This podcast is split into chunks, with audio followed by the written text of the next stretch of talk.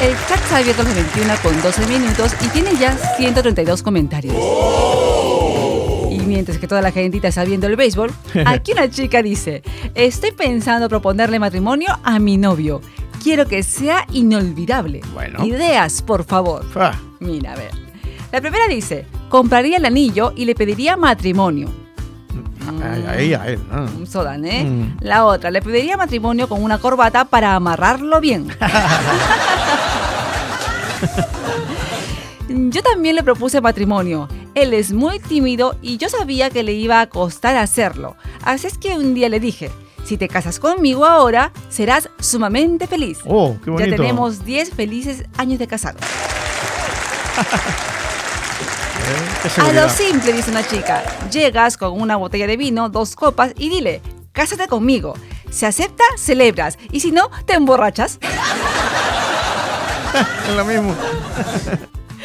Lleva una cita de color rojo y mientras se lo, se lo amarras en un dedo, le pides que se case contigo. Y le dices que es el hombre destinado para ti. Ah, ya eso del hilo rojo, ¿no? Oh, ah, qué bonito, mira, ve. Puedes hacerlo de forma cómica, llevar un anillo de juguete y decirle que quieres ir por uno de verdad. Ah, Bueno. y el que te dirá, Sotané. Mm, no.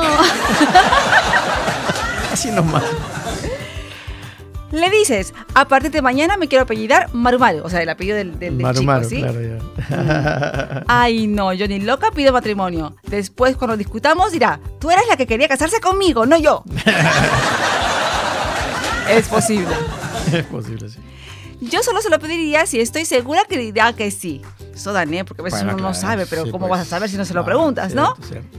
Yo sí se lo pediría, pero el anillo lo tiene que pagar él. Está más claro. Eh. Mira, yo de todas estas me quedo con la botella de vino.